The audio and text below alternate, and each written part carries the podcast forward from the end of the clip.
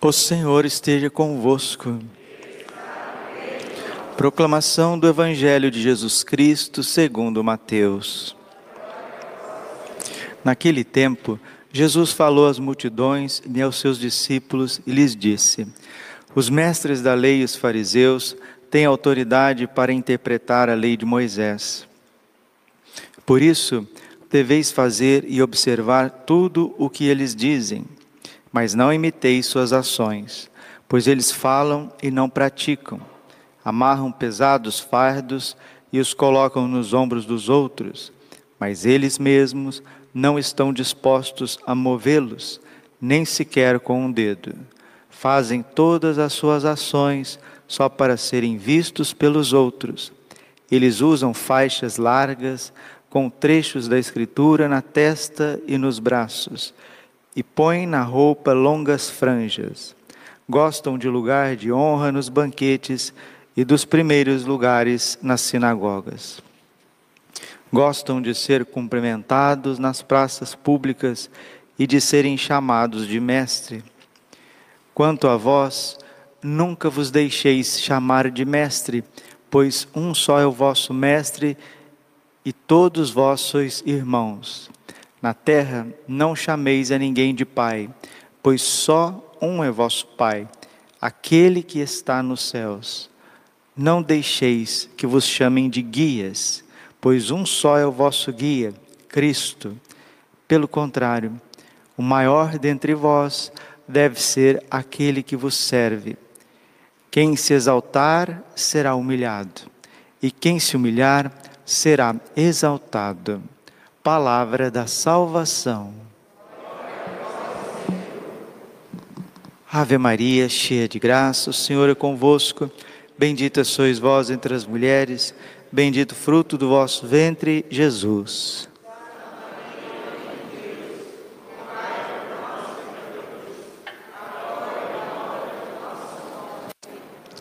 Vinde Espírito Santo, vinde por meio da poderosa intercessão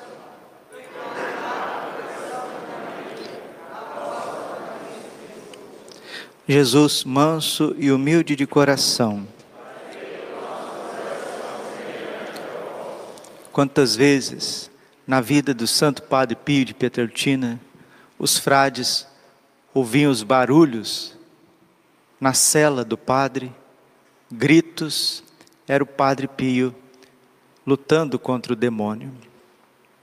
E muitas vezes o demônio batia no Padre Pio de madrugada para que ele não pudesse celebrar a missa pela manhã.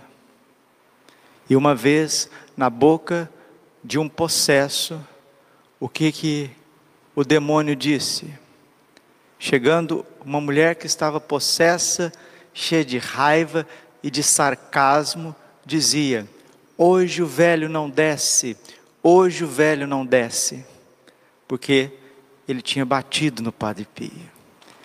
Por que, que o Padre Pio apanhava do demônio? Principalmente porque ele celebrava a Santa Missa com uma grande entrega de vida, sangrando durante duas, três horas de uma missa lenta, com muitas lágrimas, com muita intercessão, onde que ele deixava que o Cristo se transparecesse, se transfigurasse no seu corpo físico. E o demônio, ele não suporta a Santa Missa, porque a Santa Missa lhe esmaga a sua cabeça. É no Calvário que Nossa Senhora esmagou a cabeça da serpente. No Calvário acontece a profecia de Gênesis capítulo 3, versículo 15 colocarei ódio entre a descendência da mulher e a descendência da serpente. Esta te lhe esmagará a cabeça e tu lhe ferirás o calcanhar. Quando Nossa Senhora subiu ao Calvário com seu filho, entregou Jesus na cruz ao Pai, como Abraão entregou Isaque. Naquele momento, que o Pai aceita o sacrifício de Jesus e Jesus se entrega por amor, sangra por amor o demônio é vencido. Por isso que durante toda a história o demônio faz tudo para destruir a missa. Se ele não consegue destruir a missa, e ele não consegue, ele quer enfraquecer o mistério eucarístico. Santa Teresinha é quem diz: o demônio, não podendo nos levar ao pecado, ele faz de tudo para nos afastar da Eucaristia. E sabe qual que é o grande mal que assola o mundo inteiro? É a desvalorização da Eucaristia. Esta hipocrisia que reina dentro e fora da igreja com a presença real de Jesus no Santíssimo Sacramento. Se nós católicos, falar de nós, porque o Santíssimo Sacramento está aos nossos cuidados, se nós católicos valorizássemos mais o Santíssimo Sacramento, se viéssemos à missa pela manhã, se adorássemos Jesus durante o dia, se fizéssemos mais adoração eucarística, os sacerdotes, diáconos, dessem mais bênçãos do Santíssimo Sacramento, principalmente a adoração eucarística. Padre, mas nós precisamos trabalhar, eu sou dona de casa, eu tenho que fazer é, o almoço, eu tenho que lavar roupas, eu tenho que passar as roupas, tenho que educar as crianças, eu tenho que limpar a casa, eu sou pai de família, eu saio de manhã e volto de tarde. Gente, as demandas, elas sempre existiam e sempre existirão. Mas se na nossa mente, no nosso coração, tivermos voltados para o Senhor, no desejo, na inteligência, Olha a palavra de Isaías hoje na primeira leitura. Isaías, capítulo 1, versículo 10 seguintes. Ouvi a palavra do Senhor, magistrados de Sodoma, prestai ouvidos ao ensinamento do nosso Deus, povo de Gomorra. Magistrados, hein? Pessoas de alto escalão. Deus está falando com as pessoas de alto escalão, com os políticos, com professores, médicos, acadêmicos, né? pessoas que estão aí na, na nata da sociedade, os líderes políticos, mas também os líderes religiosos. A gente sempre bate nessa tecla e nós não vamos deixar de bater nessa tecla. Porque um povo, uma nação vai bem ou mal se os seus líderes políticos e religiosos vão bem ou vão mal.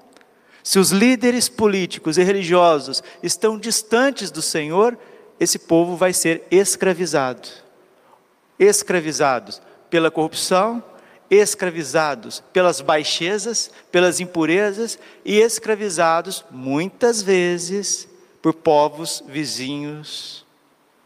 Escravizados por catástrofes naturais que vão pulular nessa, nessa nação, nesse povo, que não respeita o Senhor, que não está voltado ao Senhor, que não tem a mente sintonizada com os mandamentos de Deus. E continua o profeta: lavai-vos, purificai-vos, tirai a maldade de vossas ações de minha frente. Deixai de fazer o mal, aprendei a fazer o bem. Será que a gente, a lógica do pecado é só senhorinhas piedosas, os padres e uma meia dúzia de homens mais refletidos teologicamente que percebeu qual que é a lógica do pecado, que é rejeitar o bem e abraçar o mal, que é inverter os valores? Será que as pessoas que estão aí fazendo leis, legislando, né? Que estão à frente, que estão aí com as suas becas, aqueles que estão mandando e desmandando nos países, aqueles que estão mandando e desmandando no que se pode fazer ou que não se pode fazer, será que esse povo não tem pecado? Será que eles não têm que voltar a Jesus? Será que eles não têm que ouvir a igreja católica? O que, que eles fazem o dia inteiro? Eles trabalham, né? Nós precisamos trabalhar, nós precisamos mandar e desmandar. e diz que representa o povo. Não representa o povo, representa a iniquidade. Iniquidade. Representa a Satanás. E não sou eu que estou dizendo, é a palavra de Deus. Tirai a maldade de vossas ações de minha frente, deixai de fazer o mal, aprendei a fazer o bem. Vejam, por exemplo, quanta sanha para se abortar, quanta sanha para investir dinheiro público numa cultura de ideologia de gênero, quantas, tanta sanha para banalizar o domingo, o dia do Senhor, para que isso? Qual que é a razão disso? Quanta sanha para poder se enriquecer ilicitamente, à custa de tirar tantos benefícios normais dos pobres, dos pequenos. Gostaria aqui de parabenizar o Instituto Hesed pela iniciativa de combate de oração pelo Brasil.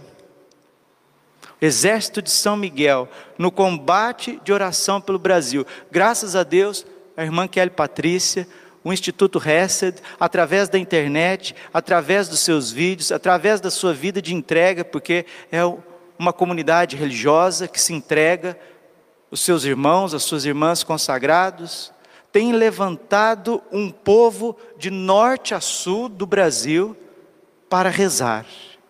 Nosso povo precisa rezar. O Brasil precisa de parar de conversinha mole. E pipipi, e papapá, e kikiki, e cacocó. Tem que parar com isso. O povo tem que rezar. Rezar o rosário, nossa Senhora disse para a irmã Lúcia que depois que a Santíssima Virgem instituiu o rosário, pediu o rosário, ela deu uma força eficaz ao rosário e não tem problema na ordem temporal e espiritual que não encontre solução. A Polônia, quando estava sendo esmagada pelo nazismo e depois pelo comunismo, só conseguiu se blindar por causa da oração do rosário recitado diante do Santíssimo Sacramento do altar. É o famoso cerco de Jericó. Mas quem que promove essa devoção forte? São os líderes, os líderes religiosos, são os pastores. E se nós pastores, se os bons políticos, aqueles que ainda, graças a Deus, enxergam as, a obviedade das coisas, se nós fraquejamos, a nação fraqueja.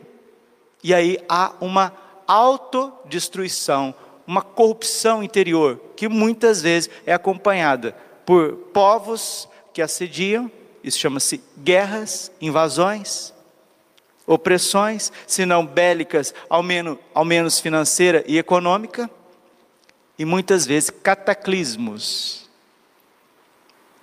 desastres naturais. Romanos 8, 20.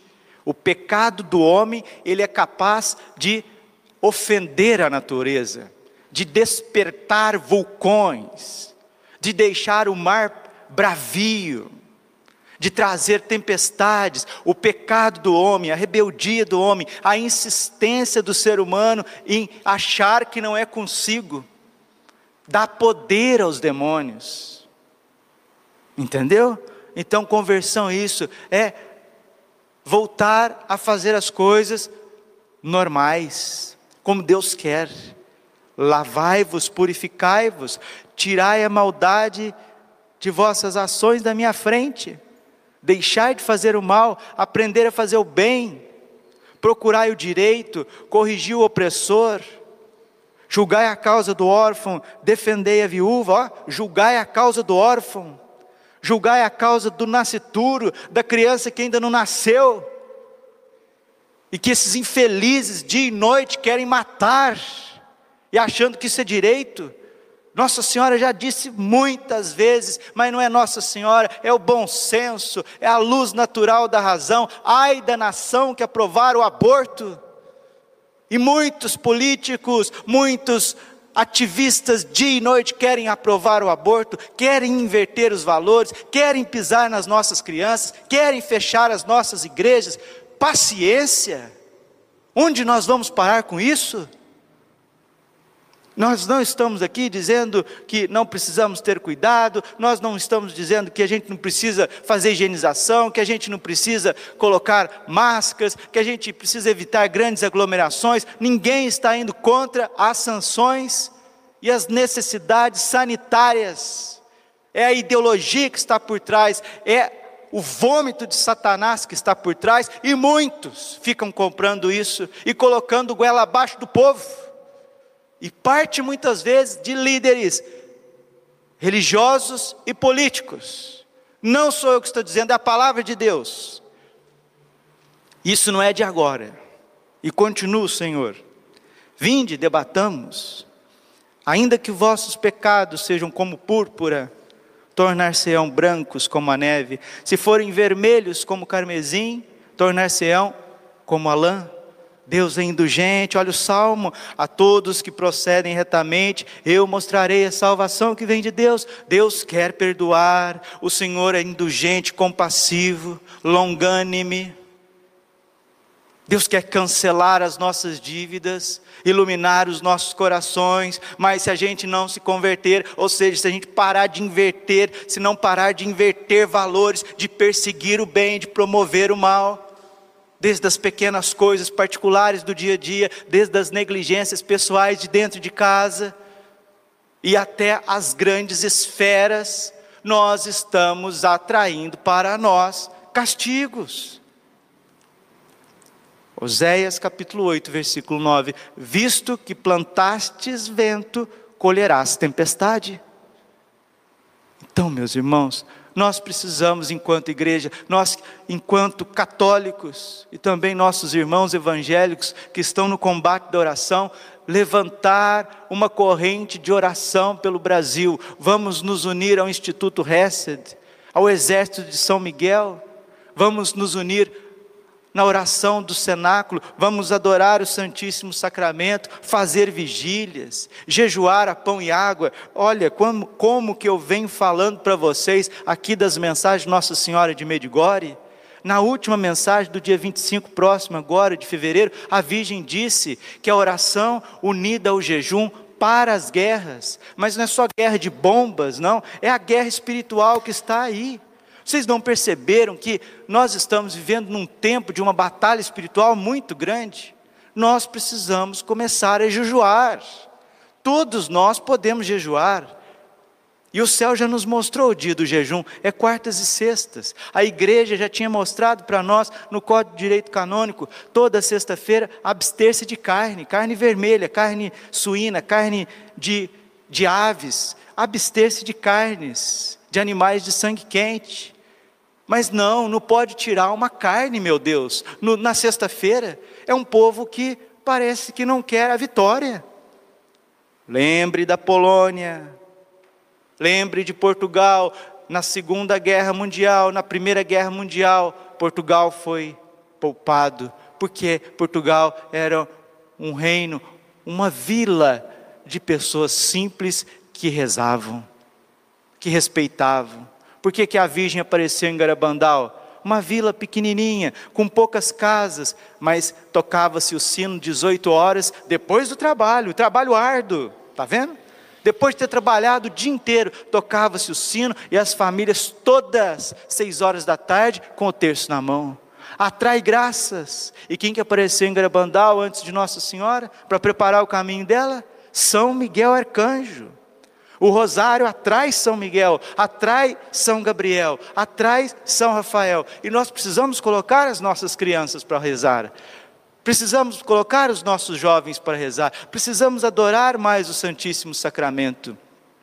Ofício da Imaculada, couraça de São Patrício, súplica ardente dos santos anjos. A palavra de Deus nos diz, 1 Tessalonicenses 5,17, orai sem cessar. Precisamos rezar, precisamos nos redirecionar, Padre, mas preciso trabalhar. Olha, você trabalha tal hora, mas lá no teu trabalho, tenha o teu coração unido àquelas pessoas que estão adorando, aquelas pessoas que estão rezando. Precisamos rezar mais, perdemos muito tempo em internet, em redes sociais, ficamos olhando notícias de todos os lados, aí depois fica cheio de minhoca na cabeça, né? Fica vendo notícia o dia inteiro, Aí é, é o jornalismo A, é o jornalismo B, é o fulano que está falando não sei o que, é Beltrano que está falando não sei o que lá mais. Aí a pessoa está parecendo um minhocal, né? Parecendo a medusa, né? Medusa que é aquela que tem aquele cabelo assim, tudo eriçado, né? É uma minhocada na cabeça e depois passa aquela minhocada tudo para o filho, para a filha, para o marido, para a esposa. Depois vem aquelas loucuras, tudo para cima. Por quê? Porque não ouve a Deus. Não quer rezar. E o Senhor quer cancelar essa preguiça espiritual, quer cancelar essa inclinação que a gente tem ao mal tanto dos pequenos quanto dos grandes. Termino. Se consentirdes em obedecer, comereis as coisas boas da terra. Está vendo? Como que Deus é bom? Se consentirdes em obedecer, comereis as coisas boas da terra. Quando a Virgem apareceu em La Salette, ela disse que a França não produziria mais batatas. Por quê? Você trabalhava dia de domingo. Trabalhava de domingo. Nosso Senhor Jesus Cristo diz à irmã Maria de São Pedro, Carmelita de Tours, que as duas coisas que ofendem mais o seu coração são as blasfêmias e os trabalhos dia de domingo. Não precisa trabalhar de domingo, isso é ofensa, isso é crime. Mas não, eu tenho que abrir a loja até do mais supérfluo no dia de domingo. Pisando no Senhor, pisando na lei do Senhor. E depois, agora, vem o que vem. Se a gente não obedece o jugo suavíssimo de Cristo, nós vamos ser escravizados pela bota de Satanás. Mas o ser humano não quer ouvir, o ser humano não quer se mover pela compaixão, pela suavidade.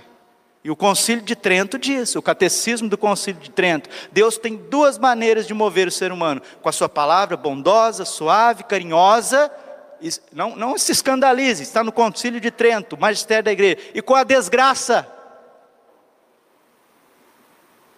Se o bom senso não funciona, se a docilidade não funciona, Deus permite que os nossos inimigos nos cerquem pelas nossas atitudes.